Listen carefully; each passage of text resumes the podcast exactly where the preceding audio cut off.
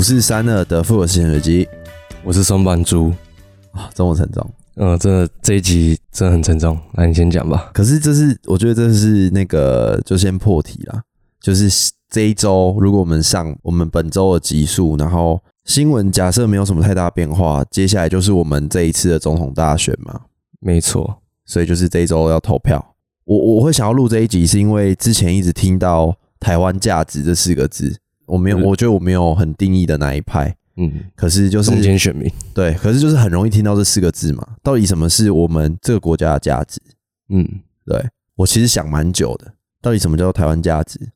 我现在还是搞不懂。还是搞不懂嘛。但可能我现在，我现在我的想法，我觉得可能进行民主的投票，我可以用我一张小小的螺丝，这个社会的一个小小的成员的一个角度，然后去投下我支持的候选人。也许这就是台湾的价值，也许啊，也许对不对？很民民主嘛，我有参与权，对不对？或许这是台湾价值之一。选举就是民主最大的价值之一啊。之一之一，我我不确定它是不是就是台湾价值，可是我这边想的是，哎、这可能就是它的含瓜的其中一个小小的部分，没错，对，所以这可能会是我们，这是这是我们两个第一次的总统投票吧，第一次，这是我们第一次。对，那来吧，我们做一些功课嘛，呃，像我们去最近，我们就是去看他们的证件发表会。是我自己啦，我自己是看了三场，我都看，但我只看总统，我没有看副总统的部分。嗯因为其实看完三个总统的，我就其实不太想看副总统了。，Why？先讲那个看完这三个总统感想好了，嗯，因为我从第三场开始看的。为什么会从第三场？因为我觉得第三场照来讲就是一个完全的总结，大家都会把最后拼拼最后一次把所有东西都讲好了，所以我想要直接去看那种最后的总结就好了。是然后我那时候看的时候，我会觉得说，其实这个证件发表会它没有到很糟糕，就是他这三位候选人的发言，都会让我觉得至少还算一个证件发表会。虽然这样讲不太好，就是蓝绿他们两边的都还是有点在打高射炮，高射炮的定义是什么？就是那种喊喊口号，像讲出一些不太有可能实践的，或者是只讲出一个美好的愿景让你去遐想，但是不会提出一些困难的地方，所以把事情好的一面跟你讲。哦，未来是希望怎样怎样，房屋补助五五这样子，哎不，购物补助，所以你的意思是有点像是在喊口号，对，就是在喊口号的感觉。以我来看，嗯我自己听到当下的想法是这样子。嗯，蓝绿这边，然后白色这边的话是可能也是柯因为吗？对柯文哲，很有可能也是因为蓝绿在台湾真的太久了，而且讲老实话，我觉得跳票的几率行之有年。没跳票什么意思啊？跳票就是他们选前承诺的东西，承诺那些证件，选上之后全部都没有做，都没有做，到嗯，能这就是跳票。然后蓝绿，对我觉得很常跳票啊，当初答应好的事情都会跳票掉。嗯然后这次有新的柯文哲进来，有可能是因为他第一次参选，所以会有这个新鲜感，或者是一个新的，算是给他一个机会，一开始，所以不会有这种前面的前车之鉴的问题。所以我会觉得，至少第三次我们第三次的证件发表是哦好，算是有在发表证件。然后再来，我第三场看完，等等等等等，你刚刚说你你觉得这个是你的感受嘛？你觉得柯文哲因为这次算是新进人员，对然后你觉得你对他，所以你的意思是你对他比较有信心吗？或是因为你刚刚说蓝绿都有跳票前车之鉴，嗯，对吧？那你看代表白色的柯文哲，为什么你会说你你觉得他比较比较有那个机会嘛，嗯比较不会有跳票风险。对，呃，第一个是他第一次选，所以没有前科，不会让我有那种心理阴影的感觉。可是赖清德也是第一次选啊，我觉得不要用蓝绿去去衡量。我一直想要讲的，就是我一直一直有的观念，我不知道这个观念是从何启动的。嗯我我觉得不可以以政党去看一个人，嗯，因为据我所知，国民党有不好的人，但也有好的人；民进党有不好的人，但也有好的人呢。那像以赖清德来讲的话，嗯，他最近发生那个事情是他他说他用他的政治生命来担保，我记得没错，他是武康人，他没有犯罪，然后可是啊捞塞啊啊就是被判有罪啊，然后他和谢龙介就在吵说，哎、戴清德，你现在就是你担保的人了，出问题了啊，你是不是要辞职？赖清德他的哼，言论就是说，因为他当初担保是担保两个人，但另外一个人我忘记了，一个有罪，一个没罪，他就说哦，另外一个没罪啊，所以我不用啊。你你谢荣介你辞职，我就跟着辞职啊。啊，谢龙我没有追到这一段，但我觉得好幼稚。应该说，你身为一个政治人物或者是公众人物，你讲出来的话，你要负责任。我懂，我懂，我懂你的意思。可是我我觉得以现在的年轻人来讲，我就很排斥这种政治的恶斗，你懂吗？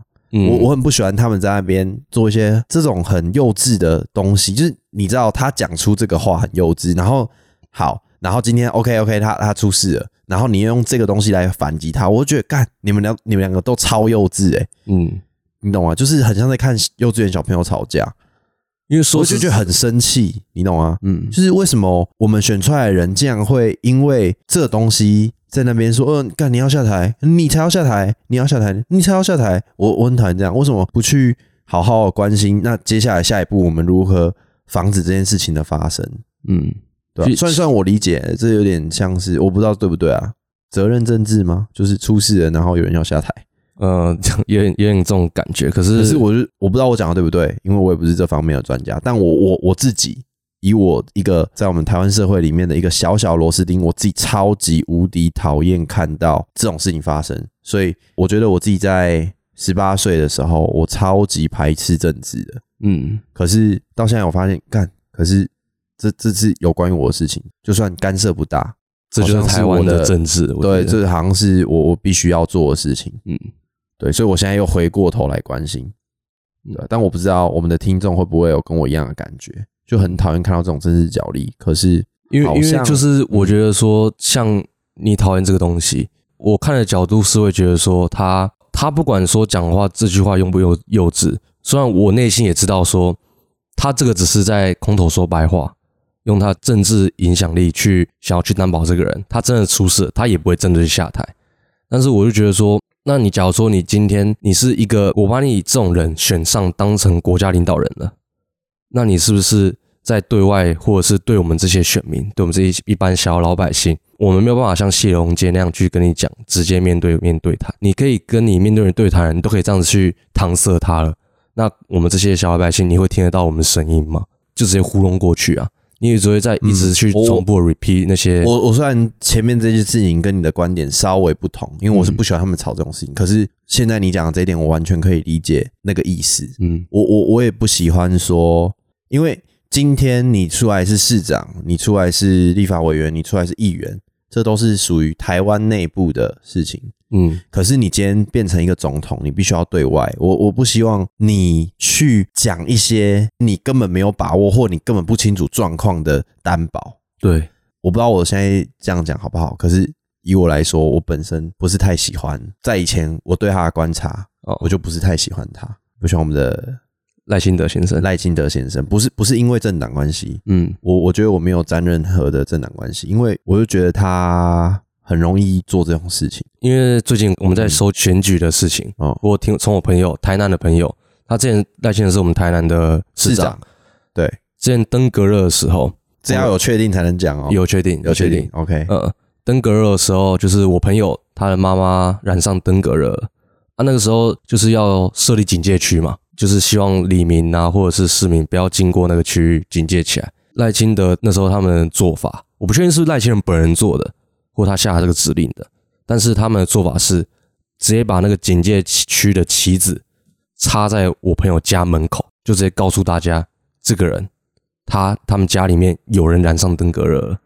啊，那我朋友当然是会觉得说你在你在搞什么东西？你照理讲封锁，你不是直接跟大家讲说哦，这谁家感染谁家感染呐、你你应该是把这一条街区去做封锁，不是直接指名道姓的去做。哎、这个人他家出事了，嗯，就像那时候如果知道说哎、有人得了那个新冠肺炎，呃，干我我懂。我懂，我懂，我懂这个感受啦。但我嗯觉得这种东西都是小事，嗯可以经过哦，好，这一次发生了，那当然这个人很可怜嘛。那对可是以我们社会的视角，就是把这件事情好好检讨，对，优化？我是希望他可以检讨优化，就跟我们做节目一样嘛。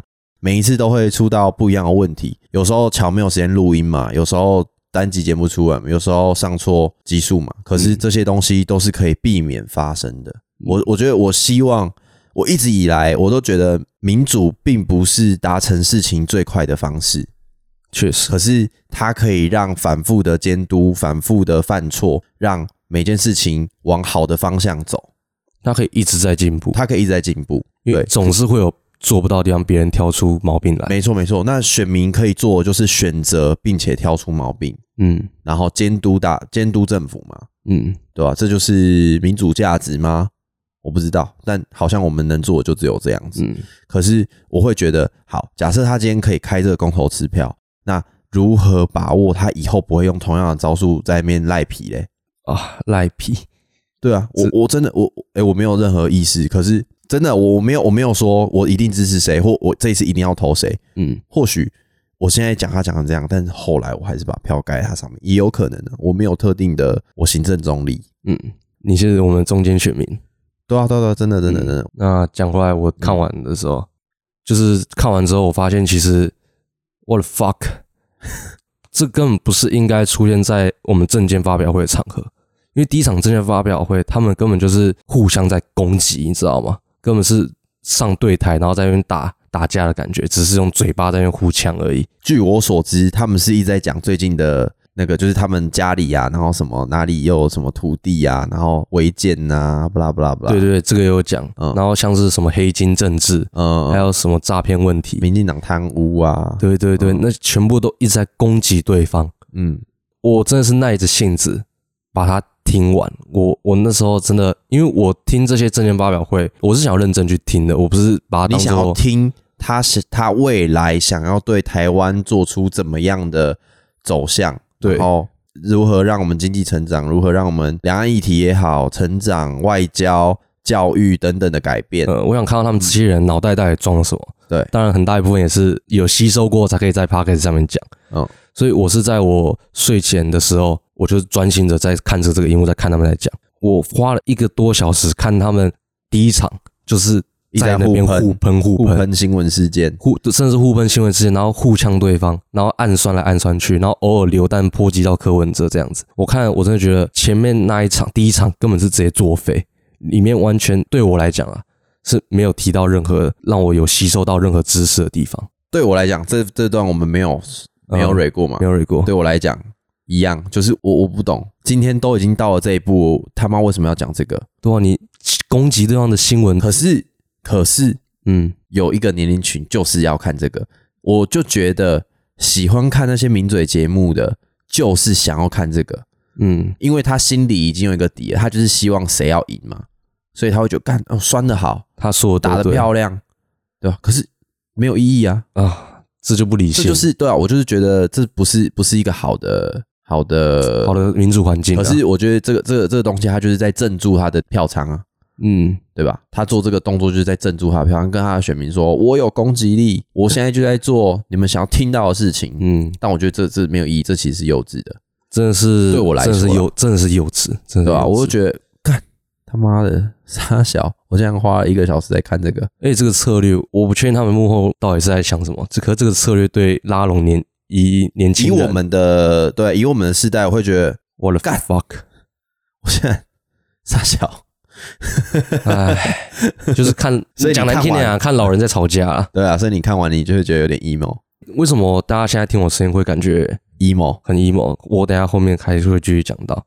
然后在第二场第二场的辩论会直接带过好，因为其实我那个看的心情就跟第三场和第一场的真的是第二场中间的感觉差不多。嗯因为前面也是在炮轰，然后后面才慢慢讲到一点点序章的感觉，讲证件的序章。然后为什么我会那么 emo？是因为就是因为最近在准备这些题材，然后所以大数据会推广很多选举的东西给我。嗯，YouTube 的那个推播，对，好，那我这边想要跟大家真的，请大家去搜寻一个 YouTube 频道，叫“说真话的素还真”。我为什么会那么 emo？是因为我真的看到里面一个影片，我直接破防。嗯我直接完全没有办法。我现在心情真的是很低落，因为我不知道，我连我们投票的目的我都快要不知道了。它里面影片就在讲说做票这件事情。嗯我那时候在看他们在做票，会运用一些手段方式去操控、操纵那些选票。不是说我真的把这我这票，假如说我投给某一号候选人，我那一票真的会算在里面。我看看超展开了哦。等一下，嗯等一下，等一下等一下，你这个你这个有确定？频道里面的那个可这是确定的吗？它里面有个手法是，有一个男子比较出名的，就是他背一个很大的背包进去，然后里面什么一大黑箱子，里面可能都是选票，一叠选票，然后那一叠选票直接一起投进去那个箱子里面。可这是这是有有影片出来，然后是可被追查的吗？可你，可那这就有问题啦。这样子，所以我所以这就是为什么我真的会那么心情很荡的原因。我真的完全可是那为什么这个新闻没有没有爆出来？我我会觉得奇怪啊你。会觉得奇怪，我觉得很怪有啊，像像那个二零二四嘞，像那个苗苗栗选举的时候就被爆出来那个啊、他们那个唱票人员根本就在乱乱记啊，哎谁一票谁一票谁一票，然后就后来发现有人录影，才哎呃那个刚才不算，我要重新计票，这个就被爆出来，就是算比较更大的。嗯，我操！我当下看到我我是昨天看到这个影片的，我一直在跟我们新学期讲说，这集真的很难录，很难录的原因是我一直觉得说，你觉得你投票意义，你找不到你投票的意义？对我找不到我选举的意义在哪里了。我真的就是觉得，what the fuck，what the 我们 fuck，台湾的价值，我我们我们真的台湾价值在哪里？民主民主在哪里？我我我真的是可以啊。我们等一下可以来讨论一下修法的重要性或立法的重要性啊。所以你有你有 get 到为什么我今天那么 down 了吗？我理解啦，嗯可是我觉得蛮扯的哎、是是真的很扯，扯到操他妈的夸张。唉，哇，天哪！我有时候也会蛮震惊的，就是嗯怎么会说我们一直都待在都市里吧？对，算是，所以你不会想象得到说一些比较偏乡或是比较乡村的地方，他们还存在一个怎么样？我们会觉得非常夸张的落后的，落后嘛 这种投票方式吧？我会觉得我不意外啊，可是我们一定要经过检讨修正。只能说我的台湾价值现在正在经受考验了。唉。没有啦，但我我我这个人比较乐观一点啊，我还是会觉得其实投票还是有它的意义啊。嗯，就算是这样子，他我会觉得我们这一集出来了，不管我们的收听收听量是多少，但至少我们又经由一个路径，然后把它发送出去，然后至少可能未来有一个人听到我们这一集，或是有一个人看到别人的你刚刚说的那个节目，对，而去改变吧，再说一次，至少吧。说真话的素还真这个频道，对啊，我觉得至少希望啊，当然，我觉得社会就是一直在进步，就是因为有错误才进步。嗯，我真的希望这件事情可以去做改善。嗯，那我们来那个聊一下各个候选人的证件。好，OK，对我们要先从谁的开始聊？好，就先从一号候选人啊，呃，柯文哲跟吴欣颖。居住正义，嗯嗯，都可以啊，你就先好从国安吧，国安开始讲吧。还有国安，国安，嗯，诶，我先讲一下，以设计的角度做切入，嗯，他们这一份那个选举公报证件做的还不错。你看，它有大标题、副标题、小标题，你很快的可以看到不同的资讯跟资讯的重要程度，然后色块、出体跟内文，这我觉得诶做的不错。嗯，对，好，我们一一来讲。第一个是国安嘛，你觉得这个国安类，其实我我我蛮喜欢的。嗯，我讲我喜欢的点是，它这整份它都会有一个数据，像是国防军事、国防预算合理达到 GDP 的三趴，我很喜欢这种东西。哦，那，但是你你真的要问我，哎，我知道 GDP 的三趴是什么意思吗？我没有概念，嗯，但我不管，因为一定会有这种东西的专家看得懂嘛，对，他会跳出来他，会跳出来说，嗯，我觉得有问题。嗯，，对我很不喜欢口号类的东西啊。说哦，我们国安要变好，国安要变好，但怎么变好？但怎么变好？我不知道。变好我想要标准是在我想要一个数据嘛。对我是蛮喜欢这东西的。你呢？你觉得以国防来说，他有提到一个东西，虽然有点照他的讲法，有点我觉得有点牵牵强？嗯嗯，那你说移工问题。移工嗯哦，所以你觉得国防移移就是移工，他把它牵扯到有点国防，因为像现在这种外籍移工，嗯。他们其实很多都是非法的嘛，是。非法移工移进来，那其实每年都有很多不知道哪里来的移工直接可以这样莫名其妙跑进来，那这些也是一个国防问题。柯文哲他就想要再把这一部分做优化，他要把它上升到国安问题。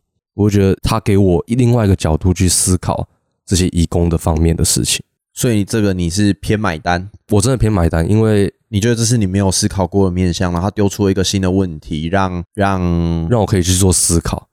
而且然后这个这个我觉得挺好的，嗯这我觉得这个比较接近于我们选出这个总统的意义，就是他看到我看不到的地方，嗯，可以看到未来所以他不。只解决你提出来的问题，他也解决，他也抛出了一个问题让你去思考，然后你会不会重视，然后是让他去解决。对对对，嗯嗯嗯嗯嗯，理解。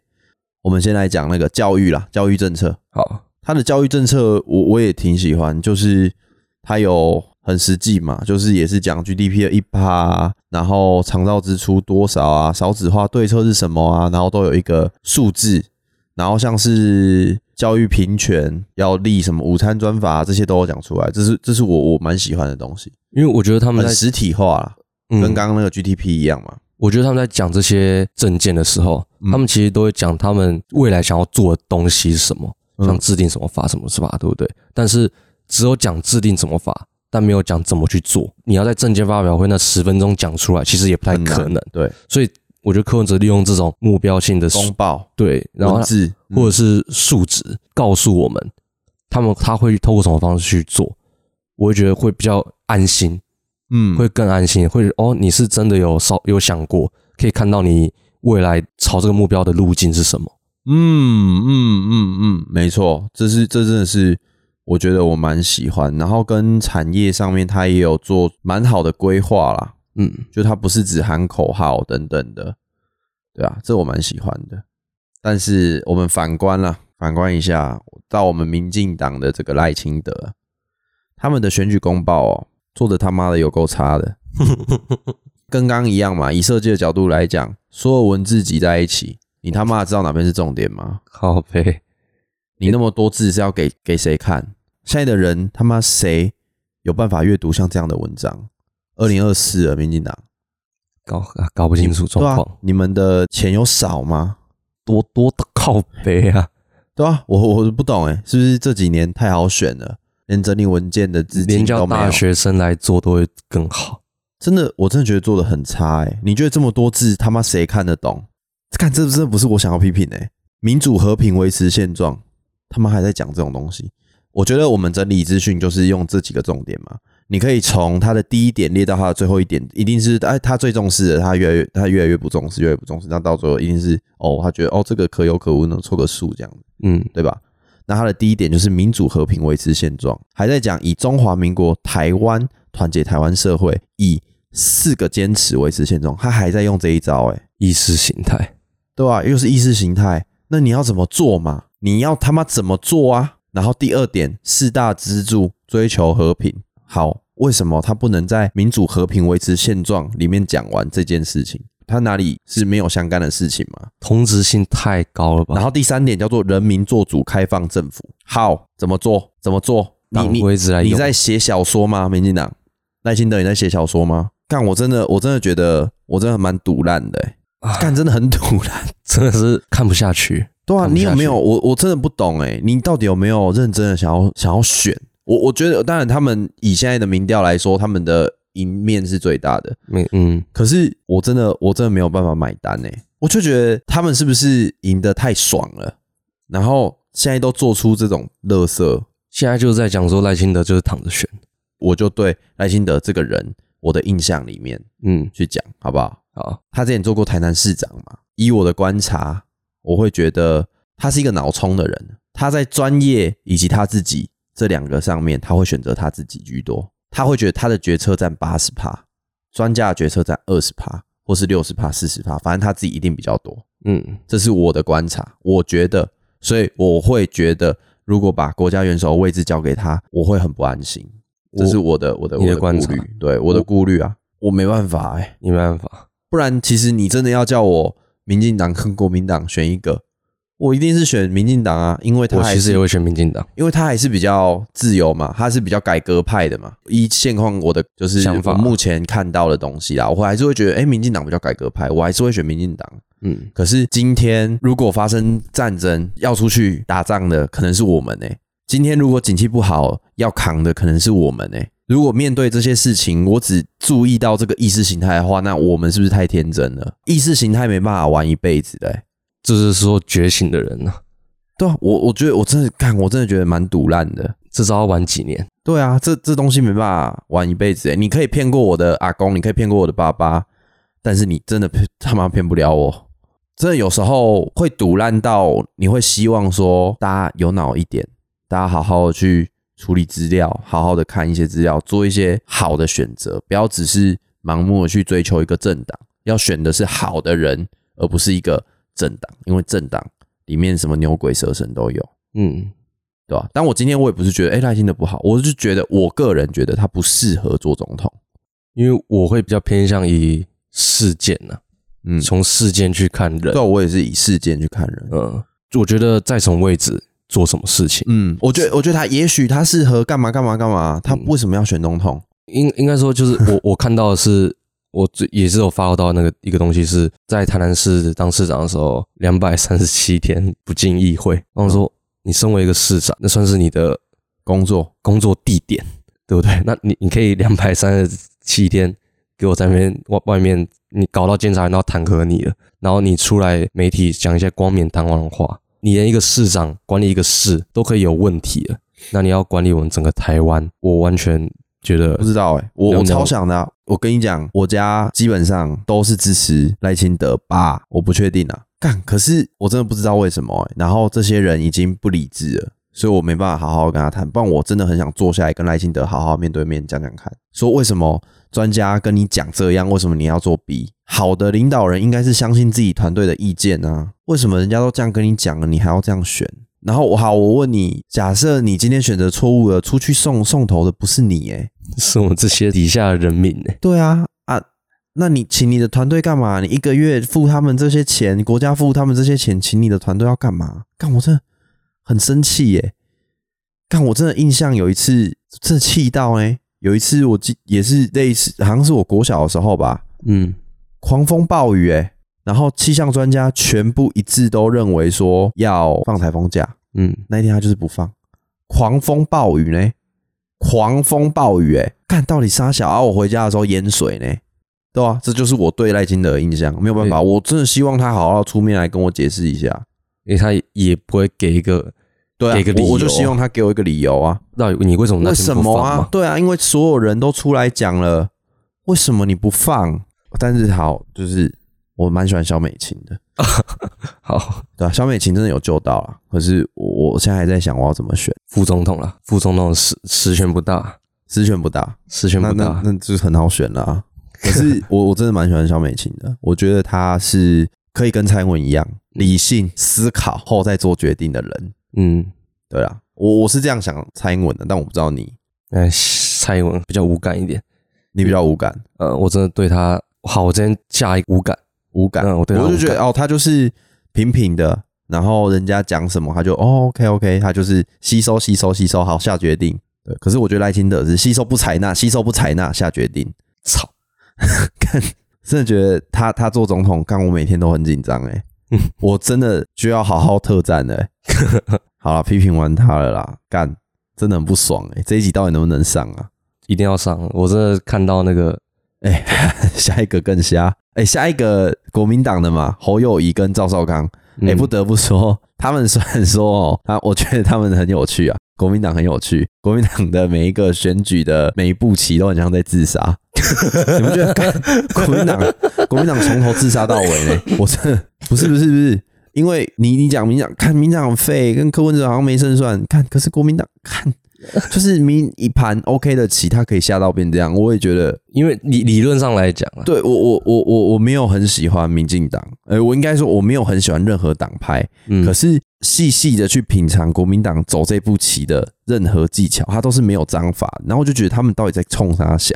他们从一开始那个郭台铭嘛，然后到嗯后面有侯友谊嘛，然后后后来又推出这个赵少康，赵少康出来是沙小，为什么是赵少康？赵少康绝对不受，基本上我不敢讲那么久，基本上不受我们的喜爱。我啦，我很讨厌就是那种在名嘴节目上面高谈阔论的对样子。对对对，我也是很讨厌那个，你怎么会选他？就是照样八年民进党了，通常啊，嗯要换国民党上台了。理对对啊理论，我这就是理论上面蛮大。如果大家、啊如果大家对现在的那个政就是现在的市局不满意，那就是政党轮替嘛。对吧、可是这一次他可以玩到这样，我就觉得看你到底啥小，对啊。但是我自己是觉得，哎、这一次其实民进党的上一次推出来那个蔡英文总统，哎、其实没败，我没有我没有意见。嗯我们中山市女神蔡英文 没有，因为他会挂一张她的照片啊，呃，对吧？没有意见，我觉得哎、挺好挺好，什么都稳稳的，然后做错就道歉改善嘛，然后 OK 赞。但是赵少康看不懂，当我们来评论一下他们的证件。哦，一哦，也是他们最重视的两岸关系。第一点，哎呦，出题哦，反对台独，嗯，也按以以设计的角度来看，他们的不错不错，好啊，很好啊，哎、真的不错，我觉得跟柯文哲是平平哦。对啊，就是该我不看他的证件我同不同意，但是以资讯的摄取，设对设计上让读者的摄取程度是比民进党好上两百趴的。可是就是，反正他他一直在强强推的就是两岸关系嘛，他想要和平嘛、贺主嘛、对话嘛、降低风险嘛，然后还在讲九二共识嘛，然后第二个就是国家安全，他们想要就是刚好跟民进党打对台，因为他会觉得民进党这个做法太太冲了。嗯，他会怕对岸打过来。对，可这我们等一下可以讨论一下。对，然后军人加薪嘛，然后公平正义，不不不不不不，永续环境，核适安全重启。我我这边我也觉得核能是我 OK 的，我我其实 OK。其实我觉得，但是我当然不能跟大家讲为什么，但是我是觉得核能这个东西是好的啦。对，是需要的。呃，安全性我们可以再监督嘛，好不好？医疗卫生啊，然后到第六点才是我们的教育哦，他们摆在第六点哦。他们觉得最重要的是两岸关系，对啊，其他没什么。啊，我们来讨论一下两岸关系吧。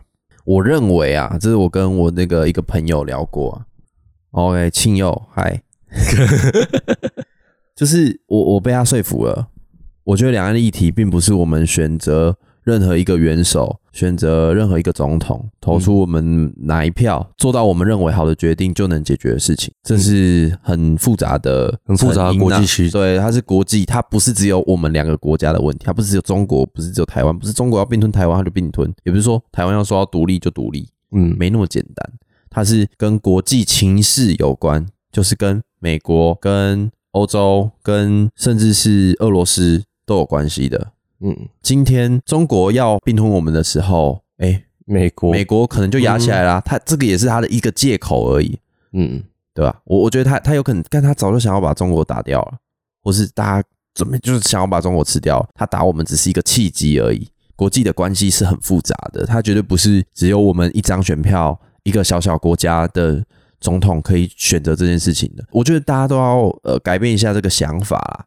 但我觉得大家还是自己想好，不要不要只听我的。嗯，因为以我的想法，就是毕竟生在台湾，这个议题一定都会一直存在，一直存在，而且思考，而且会很多方的说法。嗯那我自己摄取完之后，我就觉得说，其实我啊 我那个心态有点算摆烂，就是其实我觉得中国那么多年都没有搞我们了，嗯，也不会在这几年啊。可是我觉得不一定哦，因为你看乌克兰跟俄罗斯，俄罗斯突然说打他就打了，我自己是觉得，就是社区完之后，我还是觉得不太会。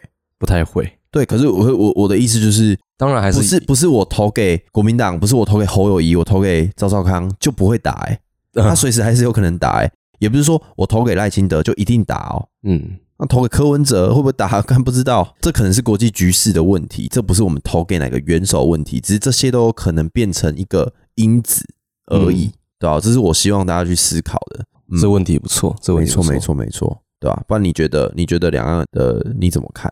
因为大学气管系这边很常老师会讲到中美贸易战这个东西。嗯，我觉得现在的意识有一点点像是，我到底台湾要站美国那边，还是站中国那边？谁未来的经济会比较好？如果我们站对边了，我们的经济就一起起来；嗯，站错，边了，我们就下去，就这么简单。我觉得就是这么简单，不要想。我觉得战争那都是可能无法避免的事情，反正一战争，啊一战争就是两边都停机十五年，经济停止发展，宕机热档十五年，嗯至少十五年。我觉得以我的理解啊，当然我不是这边的专家，但是我会这样想，所以我觉得对于我们两边来说，战争都是下下策。可是我讲的站站站对不对边，就有点像俄罗斯轮盘。到底是未来美国会好嘞，还是中国会好嘞？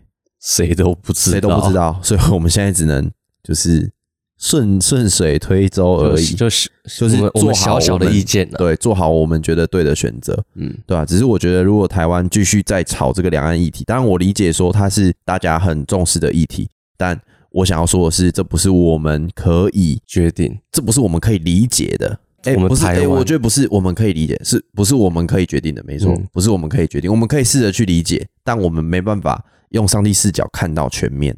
嗯，因为很多，我觉得很多国际的交手都是台面下的，没那么简单呐、不然你就外交官是北北齐哦，那你以为他真的送你一篮水果他就爽了？嗯那一定有超多那么握手啊，干那都有超多台面下的交流，对啊，而且我觉得我们夹在中日这两边之间，我们现在都在听他们两边的，看哪边讲话比较大声。我觉得更重要的是中日还是中美？中美讲啊，错、中美，sorry，中美之间夹我们夹在中美中间，我觉得我们更需要做的是先把自己把自己的整体实力先往上拉，嗯，才可以在这两边的谈判之中掌握比较多的话语权呢、不然我们真的是两边之中就是两边在踢皮球的感觉，我们在那边当哈巴狗在那边抢头草摇来摇去，但我我们要把自己的实力提高，才有更多的话语权，让他们让美方或者是让中方提出更好的条件来争取我们台湾这个地方。嗯，或是保护我们等等都有可能。对对，对，真的是把自己先做好。嗯那两岸问题，我们先带到这边。嗯，接下来想分享一些算比较小故事的东西，像我们里面三个都有提到居住正义的东西，跟我比较切身相关的啊就是租屋主，因为我现在还是大学生，我是哦大五，大五的大学生，所以还不可避免要在要租房子嘛。对，然后我真的要靠背一下现在的那个租屋补助，我真的觉得蛮但可是你那么有钱，你还要租屋补助哦？那个不是那个问题啊，重点是我那个是攸关于我自己的生活费啊。哦呃，就是他们租屋补助，就是说可以跟政府申请补助，这么简单嘛？但是在现实面有遇到一些难题。我那时候在找房子啊，找完之后看完之后，诶，房东，那你们这边可以申请租屋补助吗？啊，这时候就有三种房东，第一种就是 OK 啊，没问题，让你申请的。然后第二种就是逃税，对逃税说，诶，你如果要住我们这边，就是不能申请。啊，第三种就是折中方案，诶，你不要去申请，但是们我让你便宜一点。对，对对，嗯，我们就他们就会有这个这些房三这三种人出来。那、当然一开始政府想要推的就是完全都是第一种人嘛，让你好，那让你去申请，然后让大家可以拿到补助。啊，可是他们这些实施的那个方式，我觉得还有待加强，可以把第二三种人直接根绝掉。回去我有在跟我父母讨论到这个问题，因为最近大五嘛，还是他们给我一点压力 啊，你们房子要怎么办？房子要怎么办的？